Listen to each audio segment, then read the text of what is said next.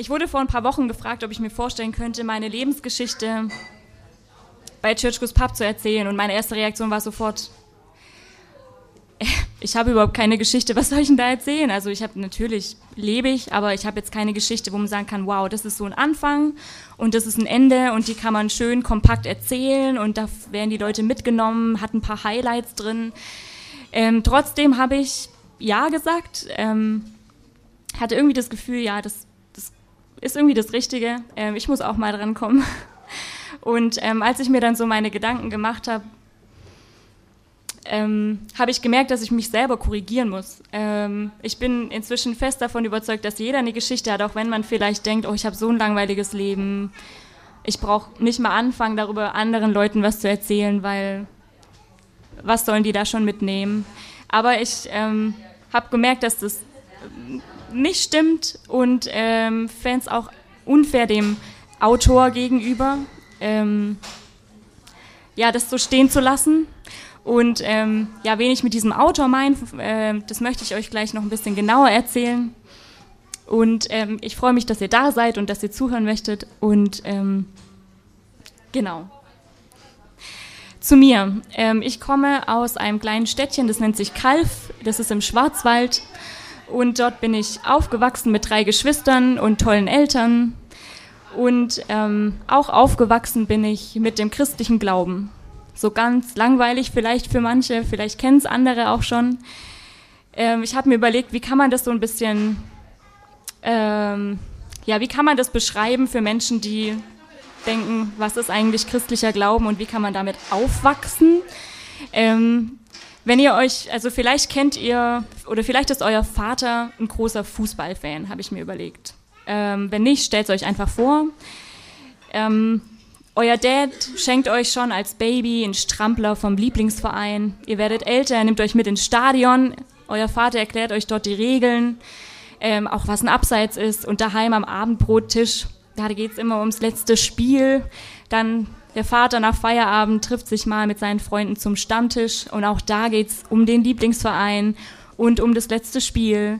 Und ihr selber fangt ziemlich früh an, äh, selber in den Fußballverein zu gehen, Fußball zu spielen Natürlich sind sonntags immer die Spiele. Ähm, und euch interessiert Fußball, ihr quatscht mit euren Freunden über Fußball. Es ist einfach was Korrektes und ähm, was das einfach zum Leben dazugehört. Und warum ist das so? Weil ihr damit aufgewachsen seid, weil euer Vater es gut findet und weil er einfach kein Leben ohne Fußball kennt. Und jetzt zurück zu mir. Meine Eltern oder mein Vater, äh, die sind, ähm, also meine Eltern sind absolut keine Fußballfans, gar nicht, aber sie sind Fans von Jesus. Ähm, Jesus nennen die Christen den Sohn Gottes. Mit Gott kann wahrscheinlich jeder was anfangen.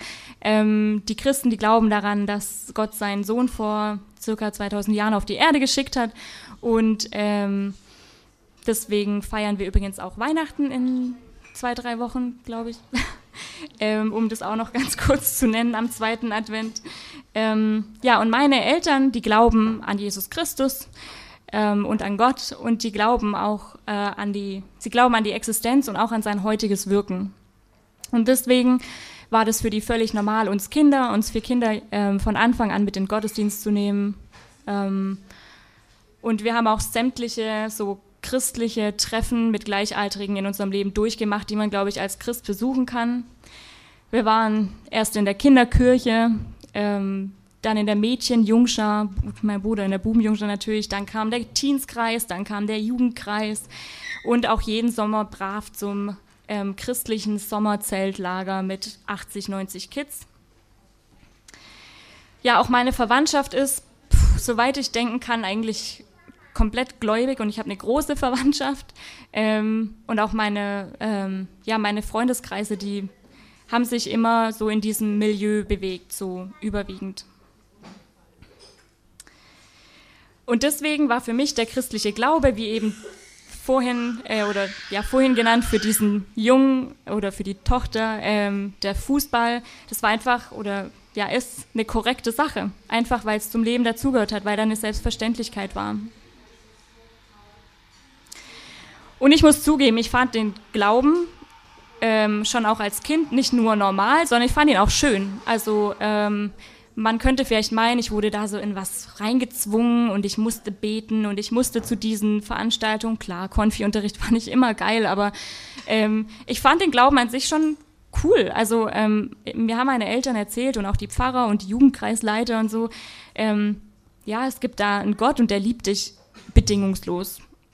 Okay, bedingungslos kannte ich als Kind wahrscheinlich noch nicht das Wort, aber wenn mir ein Erwachsener sagt, da gibt's da gibt's jemanden, der dich zusätzlich zu deinen Eltern liebt, so wie du bist, dann habe ich mich darüber gefreut. Das war schön. Ähm, das konnte ich jetzt denen nicht krumm nehmen. Und sie haben mir auch erzählt, Gott ist immer an deiner Seite, egal wo du bist. Und meine Eltern, die waren eben nicht immer da. Die waren nicht im Kindergarten, die waren nicht in der Schule. Aber ich wusste, Gott ist dabei, egal wo ich bin. Und das fand ich cool. Ähm, ich wurde zum Beispiel auch nicht gezwungen zu beten, aber ich habe es gerne gemacht. Ähm, als Kind, ich weiß nicht, ob ihr schon mal ein Kind beten hören habt. Ich passe gerade auf ähm, zwei kleine Kids auf und es ist total schön ähm, zu hören, wie die beten. Man ist da, als Kind ist man ja noch so unbefleckt und naiv und dann darf man beten, hey, ja, mach doch die Mathearbeit morgen nicht so schwer. ähm, oder mach doch, dass sie ausfällt. Das kann man beten, warum nicht? Oder sagt doch meiner Schwester endlich, dass ich auch mal mit ihrer Puppe spielen will und dass es nicht nur ihre ist. Oder auch das Danke sagen, das ist so easy. Ich weiß nicht, so als Erwachsene ist es gar nicht so einfach, Danke zu sagen. Aber als Kind, da sagt man, danke für die Sonne heute, danke für das leckere Essen heute und Punkt. Ähm, und ich habe damals geglaubt, dass es jemanden gibt, der das hört. Ähm, ja, neben dem Beten fand ich auch diese christlichen Veranstaltungen cool, die ich vorhin schon genannt habe. Und zwar ähm, gab es da von unserer Gemeinde aus organisiert solche christlichen Zeltlager. Einmal im Jahr, im Sommer fand es für eine Woche statt. Und ähm, ja, da waren 80, 90 mal 100 Kids in unserem Alter und ich durfte da immer mit meinen Geschwistern hin. Und ähm, ein Zeltlager ist mir noch sehr gut in Erinnerung geblieben. Da würde ich euch gerne kurz eine kleine Anekdote von erzählen. Da war ich ungefähr zehn und wir haben, ähm, also jedes Geschwisterkind hat immer 10 Euro Taschengeld für dieses Zeltlager mitbekommen. Da gab es nämlich einen Kiosk, wo man sich so Chips, saure Schlangen oder coole Armbänder kaufen konnte nach den Programmpunkten. Und ähm, meine Eltern haben uns eben immer 10 Euro mitgegeben. Die wurden dort auf so eine Campkasse gezahlt, in so eine Campkasse eingezahlt und dann konnte man jeden Tag zum Kiosk und sich eben so lange Dinge kaufen, bis die 10 Euro aufgebraucht waren. Und am ersten Tag ähm, stand ich da mit meinen zehn Jahren vor dem Stand, hinter mir ziemlich viele Leute und ähm, vorne Chips, Schlangen, keine Ahnung, was es alles gab. Und dann war aber auch so fünf Bibeln waren aufgereiht. Ähm, und ich hatte eigentlich vor, natürlich saure Schlangen zu kaufen, ne? Ähm, ist auch lecker. Aber ich habe diese Bibeln gesehen und ich wusste immer, oh, das sind so Dinger, die schleppen die Erwachsenen immer so mit sich rum, so dicke Bücher, die haben was von, ah, weiß nicht, von Erwachsenen sein, sehen irgendwie spannend aus. Ähm, es waren auch richtige Erwachsenen-Bibeln, so mit Wörtern drin und keine Bilder, nur draußen waren halt hübsche, also auf dem Etik auf dem Umschlag waren hübsche Bilder drauf. Und ich stand dann und habe ewig überlegt mit diesen 100 Kindern hinter mir, ähm, ob ich mir jetzt für meine 10 Euro, die Bibel hat nämlich genau 10 Euro gekostet, ähm, am allerersten Tag diese Bibel kaufe ähm, oder ob ich lieber nur für einen Euro ein paar saure Schlangen kaufe. Und auch die Mitarbeiter waren ein bisschen genervt schon, haben mich auch liebevoll ermahnt oder erinnert, dass wenn ich jetzt diese Bibel kaufe, was natürlich cool ist, aber dann muss ich mir bewusst sein, ich kann mir naja, über das restliche Zeltlager nichts mehr kaufen. Ähm, ich habe die Bibel gekauft. Ich kann euch nicht genau sagen, warum. Ähm, es ist witzigerweise tatsächlich auch noch die Bibel, die ich heute noch benutze. Ich musste nur inzwischen den Umschlag erneuern. Ähm, und ich finde, es war eine gute Entscheidung. Ich bin da ein bisschen stolz auf mich. Ich glaube, als Kind trifft man oft ein paar dumme Entscheidungen, aber ich glaube, das war eine ganz gute Entscheidung. Ähm, ich war auch sehr stolz auf diese Bibel. Ähm, Und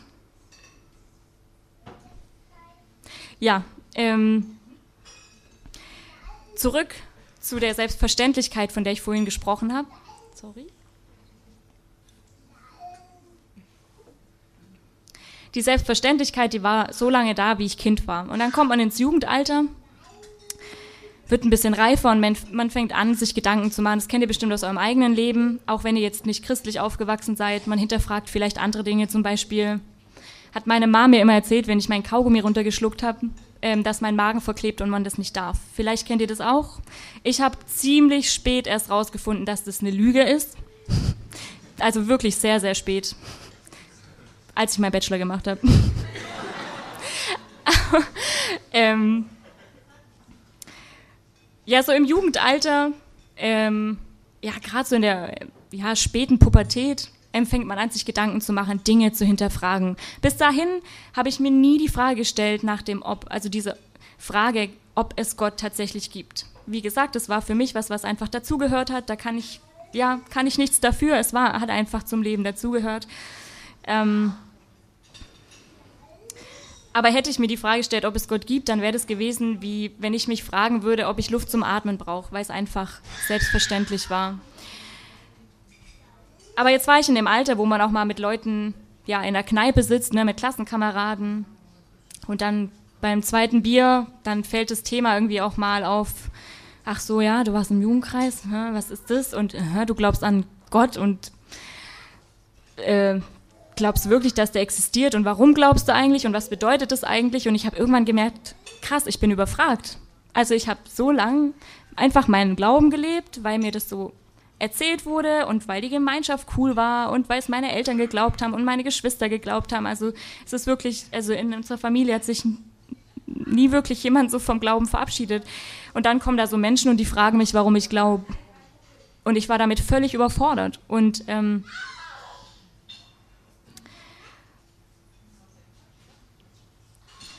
als ich gemerkt habe, ich kann diese Fragen nicht beantworten, ich bin dann immer ruhig geworden.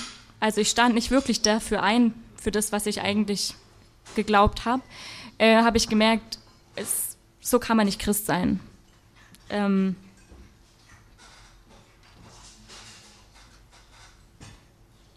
ich habe gemerkt, also entweder glaube ich,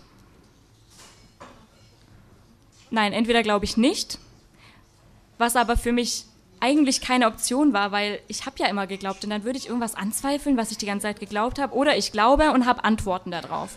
Und dann habe ich mir so eine kleine Mission, Lebensmission irgendwie zur Aufgabe gemacht, zwei bestimmte Fragen zu beantworten. Und zwar die Frage A, gibt es Gott wirklich? Und B, warum sollte ich ihm vertrauen? Warum sollte ich ja irgendwie sa Ja sagen zu einem Leben mit, mit Gott? Und ähm, ich habe mich dann an meine, meine Bibel erinnert, die ich damals gekauft habe und habe dann auch ja, in, in, der Zwischenzeit auch gelernt, dass man die Bibel nicht nur nutzt, um ja, Worte bunt anzumalen, was ich als Kind gerne gemacht habe. Ähm, oder was auch immer man mit, mit Büchern machen kann, Zettel reinlegen. Also bestimmt war die mal doppelt so dick, einfach weil man alle sämtliche Zettel da drin sammelt. Ähm, ich habe die, dieses Buch genommen, mir haben damals Leute gesagt, da drin findet man Antworten auf Fragen. Ich habe aber auch meinen Kopf und mein Herz genommen und versucht, diese beiden Fragen damit zu beantworten. Und ähm, das ging nicht so an einem Tag. Das war ein Prozess. Ich würde sagen, so einfach mein, ja, mein, mein Jugendalter, bis ich erwachsen war. Äh, das waren mehrere Jahre, ähm, ja, wo ich auf der Suche nach Antworten war. Und ich hatte mal Hochs, mal Tiefs. Ich hatte manchmal überhaupt keine Bock, keine, keine Lust mehr weiterzusuchen. Aber ich bin nie richtig abgedriftet. Andere hätten jetzt vielleicht so eine richtig krasse Geschichte zu erzählen, wie, wie, wie geil es war, dann mal so ohne Glaube. Aber ähm, ja, da war ich wahrscheinlich zu, naja, weiß auch nicht, zu faul oder zu schüchtern für. Ja, und über diese, ähm, diese Antworten, ähm, ich weiß nicht, ob die euch interessieren, aber von denen würde ich euch jetzt gerne erzählen. Die Antworten, die ich ähm, für mich gefunden habe. Und ich kann euch nicht garantieren, dass ihr die, ja, ob ihr die cool findet. Ich weiß nicht, ob die euch irgendwas bedeuten, ob die euch ansprechen, ähm, weil ich glaube, dass man ähm, ja für sich ganz persönlich Antworten auf diese Fragen finden muss. Aber vielleicht inspirieren sie euch ja. Also, gibt es Gott wirklich? Eine ziemlich krasse Frage, ziemlich provokant nicht einfach zu beantworten. Ich erkläre es jetzt einfach mal ganz naiv, so wie ich es mir erkläre. Und zwar gibt es für mich entweder Gott oder es gibt für mich den Zufall. Und dann bin ich durch die Welt gelaufen. Ich habe vor allem mag ich das gerne, ähm, durch die Natur zu gehen und dort Antworten zu suchen. Und ich bin auf Menschen getroffen. Ich bin auf Menschen. Ich habe auf. Bin? Ich habe Menschen getroffen. ja, und alle hatten einzigartige Persönlichkeiten. Ich habe Babys gesehen, die zu Kindern geworden sind. Ähm, ich habe ähm, in die Natur geguckt, gesehen, wie dort, ähm, war, wie dort Bäume wachsen, Blumen wachsen, wie die Sonne jeden Tag äh, auf und unter geht. Und für mich, ähm, ich konnte für mich einfach nicht glauben, dass sowas ein Zufall kann. Ich weiß, man kennt es aus dem Biounterricht, da gibt es die Evolutionstheorie, den Urknall. Ähm, Habe ich auch als Christ natürlich alles mir angehört. Aber ähm, für mich war das keine Antwort auf die Frage, weil ich glaube zum Beispiel, dass Gott ähm, natürliche Prozesse dazu nutzt, ähm, um die Welt so sein zu lassen, wie sie ist. Also ich glaube gar nicht, dass wir an allem zweifeln müssen, was irgendwie erklärbar ist. Also äh, Gott hat auch die Wissenschaft meiner Meinung nach gemacht, dass, damit wir sie verstehen können. Ähm, aber ich versuche es noch ein bisschen bildlicher zu erklären. Und zwar, ähm, wenn ich mir zum Beispiel, Inke hat vorhin erzählt, wir ziehen bald um und wir haben gestern tatsächlich einen äh, Tisch bestellt. Ähm, und ja, wenn man sich diesen Esstisch jetzt anguckt, dann weiß man ja, den Esstisch, den, den muss ja jemand gebaut haben, jemand gemacht haben. Und wenn ich jetzt auf die Erde gucke, dann ist es meiner Meinung nach auch logisch, dass wenn es jemand etwas gibt, was ich anfassen und sehen kann, dann muss das jemand gemacht und geformt haben. Deswegen ist Gott für mich ein Schöpfer und ein Macher und ein Creator. ähm, gucke ich aber zum Beispiel in die Natur, was ich vorhin schon gesagt habe, gucke ich Blumen an, die manchmal, wenn man die genauer anguckt, unfassbar einzigartig sind, wie die gestaltet sind und die Farben oder auch Organismen ähm, oder ein Sonnenaufgang, die Farben, wie sich ein Himmel verändern kann, dann sehe ich dahinter Kunst. Und wenn hier sehen wir Bilder an der Wand, wenn wir diese Bilder ansehen, dann wissen wir, dahinter steckt ein Künstler. Ne? Man kann das jetzt als Kunst sehen oder nicht, aber wir wissen, so was Kreatives muss ein Künstler gemacht haben. Und wenn ich dann diese anderen Dinge sehe, dann diese, ja, wie gesagt, die Blume oder den Sonnenaufgang, dann ähm, ja, ist für mich dahinter, steckt für mich dahinter ein Künstler. Und deswegen ähm, ist Gott für mich auch ein, ein, Künstler. Also ich konnte mir das einfach nicht anders erklären, weil ich, ich persönlich kann nicht akzeptieren, dass der Zufall ein Künstler ist. Und ich habe vorhin auch gesagt, ich habe über meine Geschichte nachgedacht und ähm, ich persönlich bin davon überzeugt, dass meine Geschichte und auch eure Geschichte, dass die von jemandem geschrieben wird. Und ähm, deswegen ist Gott für mich auch ein Autor, also einer, der ähm, ja ein cooles Konzept hat für, für mein Leben, für euer Leben. Und es wird geschrieben, ob ihr wollt oder nicht, äh, diese Geschichte. Und deswegen ist ja Gott für mich auch ein, ein Autor. Und somit stand für mich fest, ja, es gibt Gott. Und ich konnte das dann nicht auch, also das waren jetzt ein paar Argumente, ähm, die ich hoffe verständlich waren. Ähm, aber auf das Emotionale würde ich dann gerne nachher noch eingehen. Auch da gibt es noch eine Basis, ähm, die ich gerne erklären würde. Also es ist nicht nur mit dem Kopf zu erklären, äh, woran ich glaube, sondern auch ja, mit dem Herz.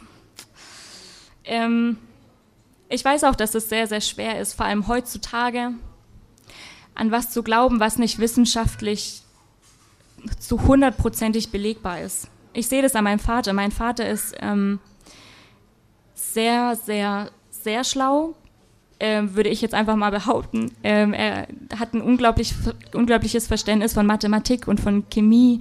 Ja, ich komme aus dem Schwarzwald, da sagt man nicht Chemie. ähm, und von Physik. Und ähm, er hat mir leider nicht viel davon vererbt, aber ähm, er lässt mich sehr oft an seinen, aus, äh, ja, an seinen intellektuellen ähm, Gedanken teilhaben. Und er hat mir zum Beispiel mal eine Zeichnung geschickt, wie er sich die Existenz Gottes bildlich vorstellt. Und ich hoffe, er hört es heute nicht, aber ich habe es nicht ganz verstanden. Also es ist, glaube ich, auch einfach nicht zu verstehen, weil, weil man kann die Existenz Gottes nicht auf dem Papier malen, man kann die nicht erklären ähm, mit Worten. Das ist so schwer. Das merkt ihr vielleicht. Ich weiß nicht, ob ihr euch schon mal mit Christen unterhalten habt. Das ist so schwer, das zu ah, in Worte zu fassen. Wie Gott existiert. Ja, also die Christen sagen dann meistens, ja, der ist in meinem Herzen. das ist total gut zu verstehen für die Leute, die es noch nicht erlebt haben. Also das war jetzt Sarkasmus. Ähm, Also ich sehe an meinem Vater, an einem extrem schlauen Menschen, dass es eine Herausforderung ist, an Gott zu glauben. Ähm, ich möchte damit nicht sagen, dass ich, dass ich dumm bin. Also ich glaube, wir sind äh, alle schlau. Aber eben für die Menschen, die versuchen, es mit der Wissenschaft zu erklären, ähm, ist es eine noch größere Herausforderung. Und deswegen, ich möchte euch da auch gar nicht, ähm, ich möchte auch gar nicht sagen, dass die Menschen, die das versuchen, dass die dass die was falsch machen, weil ich verstehe diesen Drang, vor allem heutzutage. Da wird man gedrillt, Dinge zu beweisen und zu belegen. Und ähm, das Ding ist, das geht einfach mit dem Glauben nicht. Deswegen heißt es auch Glaube, weil man an was glaubt und nicht, weil man es beweisen kann. Ja, aber das, ja, was mich erfreut, ist, dass all dieses logische Denken von meinem Vater ihn nie, nie davon überzeugt hat, dass Gott nicht existiert. Ähm ja, zur zweiten Frage. Ich glaube also an die Existenz Gottes. Aber warum reicht es nicht? Warum reicht es nicht einfach an, an seine Existenz zu glauben und trotzdem einfach weiterzuleben, ähm, als gäbe es keinen? Ich glaube, weil ich ja dann verleugnen würde, was ich eigentlich glaube.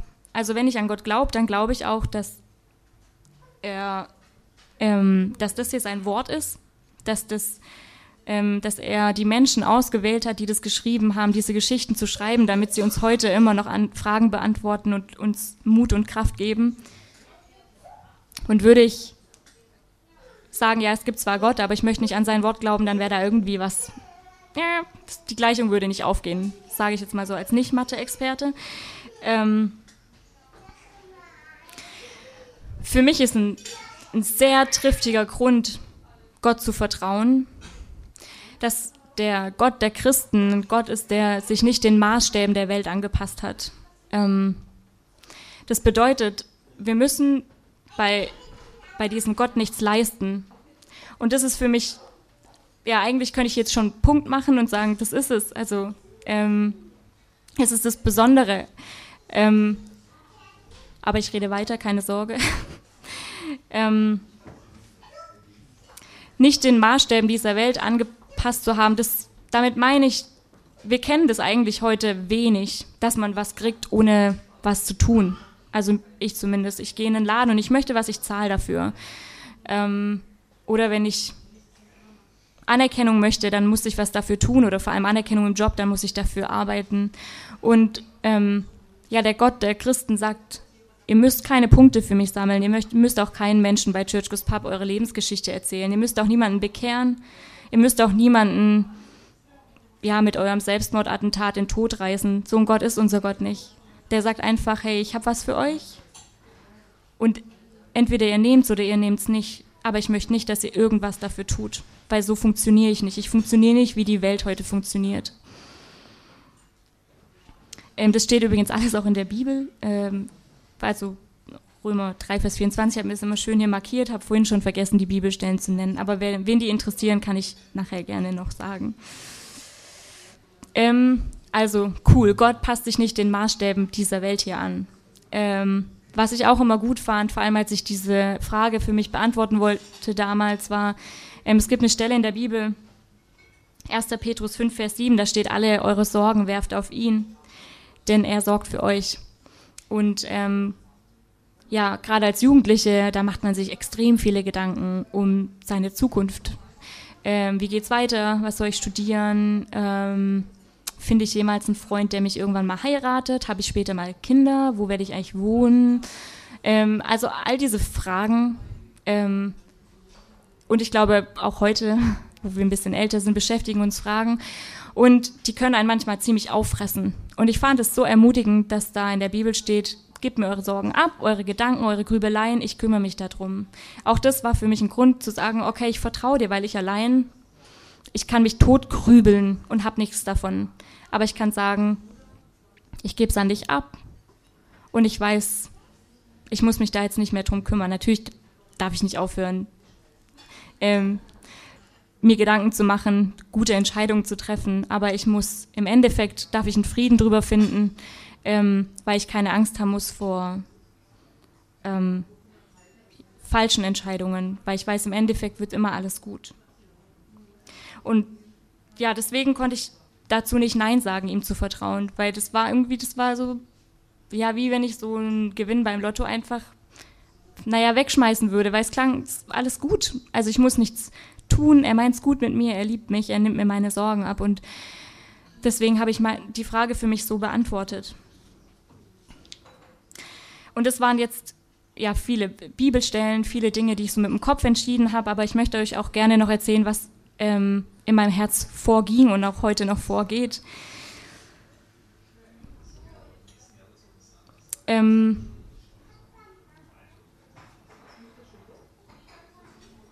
für mich ist das überzeugendste Argument für meinen Glauben ganz persönlich für mich der, dass ich, egal wie ein perfekten Moment ist in meinem Leben, nie glücklicher bin und nie glücklicher gewesen bin, ähm, in, ähm, als zu dem Moment, wo mir bewusst wird, wie sehr Jesus mich liebt, wie bedingungslos er mich liebt. Und ich hatte, ich weiß nicht, ob ihr vielleicht bei dem Churchkurs Pub Open Air im Sommer wart, da hatte ich ganz kurz Zeit, was zu erzählen. Äh, da ging es eben auch darum, um so einen perfekten Moment.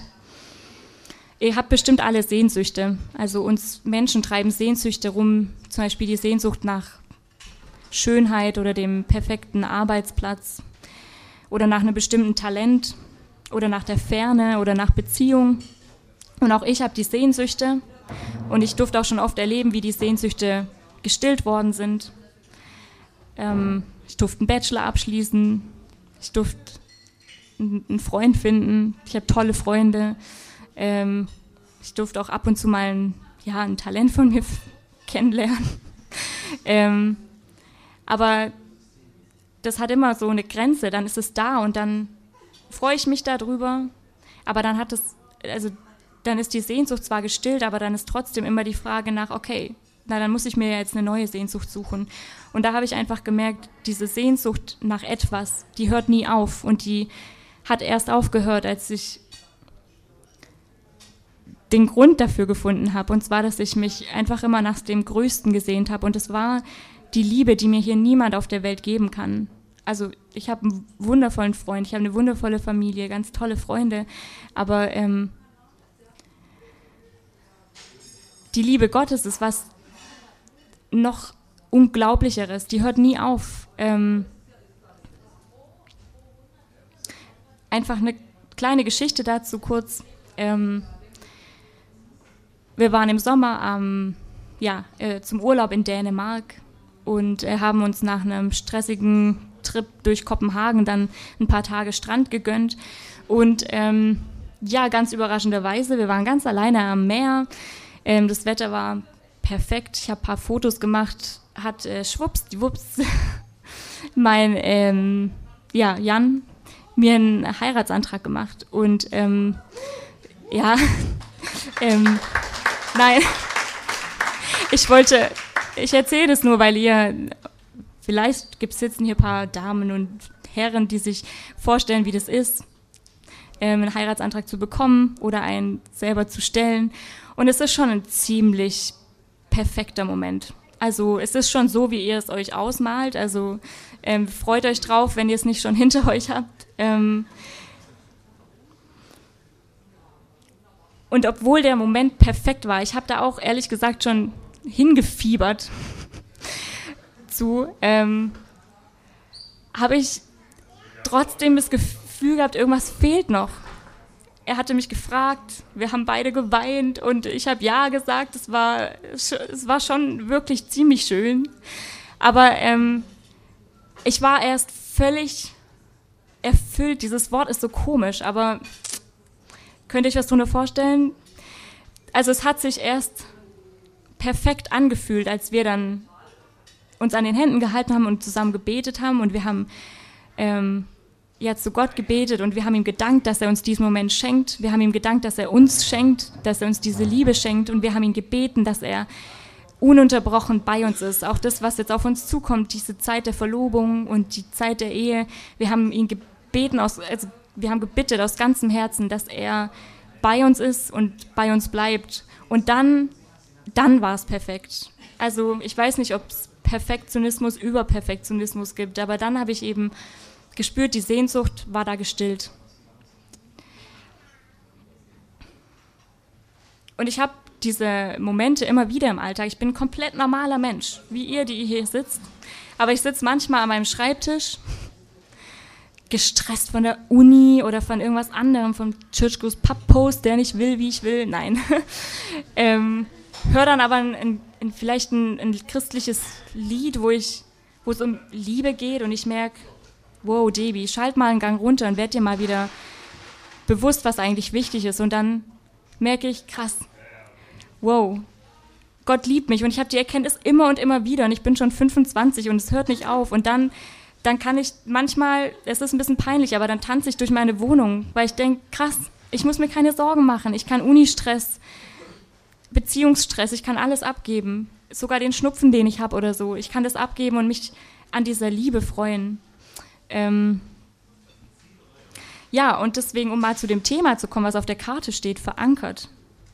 Genau deswegen, weil die Liebe das Einzige ist, ähm, wo ich glaube, die ist unendlich, ähm, ist eben diese Liebe mein Ankerpunkt im Leben, weil die macht mich glücklich und die lässt mich eine Hoffnung haben und die lässt mich vor allem auch dankbar sein für das, was ich habe und bekomme. Ähm, ja, und ihr habt ja vorhin schon gehört, ich gehöre zum Church Goes Pub Team. und ganz viele haben heute ihr Church Goes Pub Shirt nicht angezogen. da habe ich vorhin schon einen Rüffel gegeben. Nein, hier sitzen sehr, sehr viele, die eigentlich so ein Shirt tragen. Ähm, und wir machen diese Veranstaltung hier jetzt seit drei Jahren nicht, weil wir irgendwie Geld von den Bars kriegen, weil die einen guten Umsatz vielleicht machen oder weil wir Lob bekommen oder so. Ähm, wir machen das, weil wir alle ähm, diese Liebe erfahren haben. Ähm, ich habe vorhin gesagt, ich habe es mit dem Verstand kapiert, weil ich kann es in der Bibel lesen, ja. Ähm, aber man kann die auch spüren. Ähm, und ja, wir alle, die in diesem Team sind, wir, wir, also wir leben eben mit unser Leben mit Jesus und wir spüren diese Liebe und von der Liebe, das ist das Coole, gibt es unglaublich viel. Das ist wie so ein Ozean, der nie versickert. Und deswegen machen wir die Veranstaltung weil wir gern was davon abgeben würden an euch. Ganz ungebunden. Ähm, und ähm, ja, so zur Inspiration habe ich ähm, euch auf die Tische so kleine Kärtchen gelegt. Die sehen so aus und anders. Ähm, ich finde nämlich, dass diese Bibel eine unglaubliche Schatzkiste ist, egal ob man jetzt an Gott glaubt oder nicht. Da sind sehr viele Weisheiten drin und die wollte ich einfach mit euch teilen. Ihr müsst euch nicht gleich eine ganze Bibel für 10 Euro, vielleicht waren es sogar Mark damals, kann das sein? Ja, kann sehr gut sein. Ähm, ja, ihr müsst euch keine Bibel kaufen, trotzdem dürft ihr natürlich unten eine mitliegen, die, mitnehmen, die liegen da aus. Ähm, aber ähm, diese, diese Worte, die auf den Kärtchen stehen, das sind Verse aus der Bibel und ihr dürft die gerne einfach so umsonst mitnehmen, auch wenn ihr die vielleicht momentan noch ein bisschen strange findet. Die Bilder sind wenigstens schön. Steckt sie euch in den Geldbeutel oder in euren Uni-Ordner, keine Ahnung. Und ich habe das schon erlebt, dass man manchmal so ein Kärtchen jahrelang mit sich rumträgt und dann irgendwann kommt der Moment im Leben, da guckt man drauf und denkt, oh, das passt heute irgendwie in meine Situation. Vielleicht sollte ich mal da mehr drüber lesen. Ja, ich lade euch dazu ein. Ähm, das war's von mir. Danke fürs Zuhören.